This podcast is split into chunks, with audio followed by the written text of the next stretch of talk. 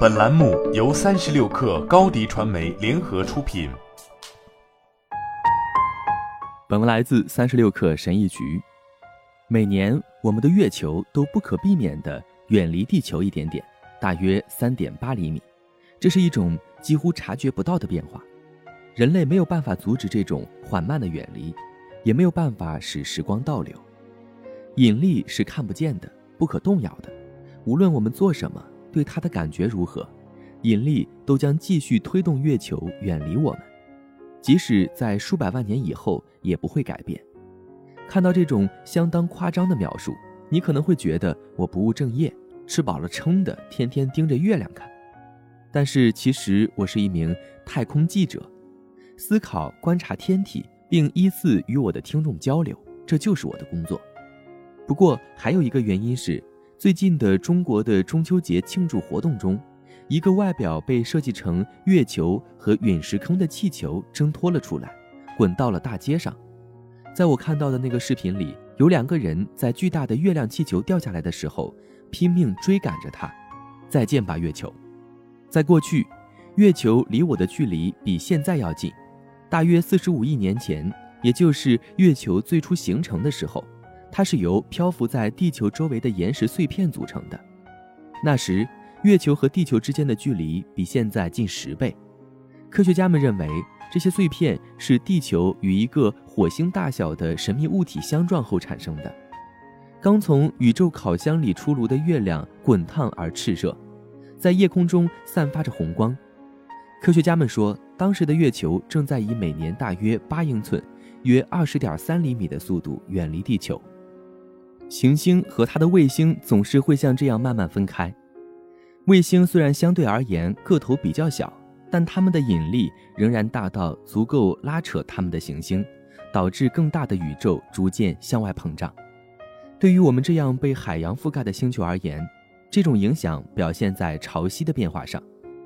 月球拉扯着我们的海洋，但海洋又拉扯回来，使月球在轨道上加速。日本宇宙航空研究开发机构的行星科学家向我解释说，如果月球在绕地球运行时加速，那么它就更有机会成功逃离地球，然后在一个离地球更远的距离绕地运行。科学家将这种现象称为“月球撤退”，这是一个令人愉悦的术语，因为这个术语让我觉得月球好像人一样正在放松的度假，弯曲它的岩石身体，摆出各种瑜伽姿势，而不是慢慢的从地球消失。科学家们通过向阿波罗号宇航员。留在月球上的镜子发射激光来测量这种撤退，利用这些数据和其他信息来估计月球运动的历史。这些年来，月球撤退的速度发生了变化，它的峰值与重大历史事件是相吻合的，比如月球上的流星撞击或地球上波动的冰期。月球的持续撤退对地球的影响甚至超过了潮汐的涨落，因为吸引月球远离我们的力量。会同时减慢行星的自转速度，延长我们一天的时间。月球将以这种方式继续漂移，直到科学意义上的永远。曾经我眼中的月亮是天空中一个明亮的二维球体，上面的黑点在人类的大脑中起着恶作剧般的作用，促使我们在月亮上寻找那些实际上并不存在的，但是对于我们而言又很熟悉的事物。人们用各种各样的方式解读这些事物。比如一张人脸，一只兔子的轮廓。那么月亮在我们身上又看到了什么呢？日本作家村上春树在他的小说中写道：“月球对地球的近距离观测时间比任何人都长。”我的邻居转动着望远镜，望向万里无云的天空。天空中有木星和它的扭曲带，虽然看着不明显，但没错。还有三个小光点在它最大的卫星的侧面。天空中还有土星，一个完美的球体，它的光环在两侧突出，然后是月亮，被陨石坑、裂缝和阴影所覆盖。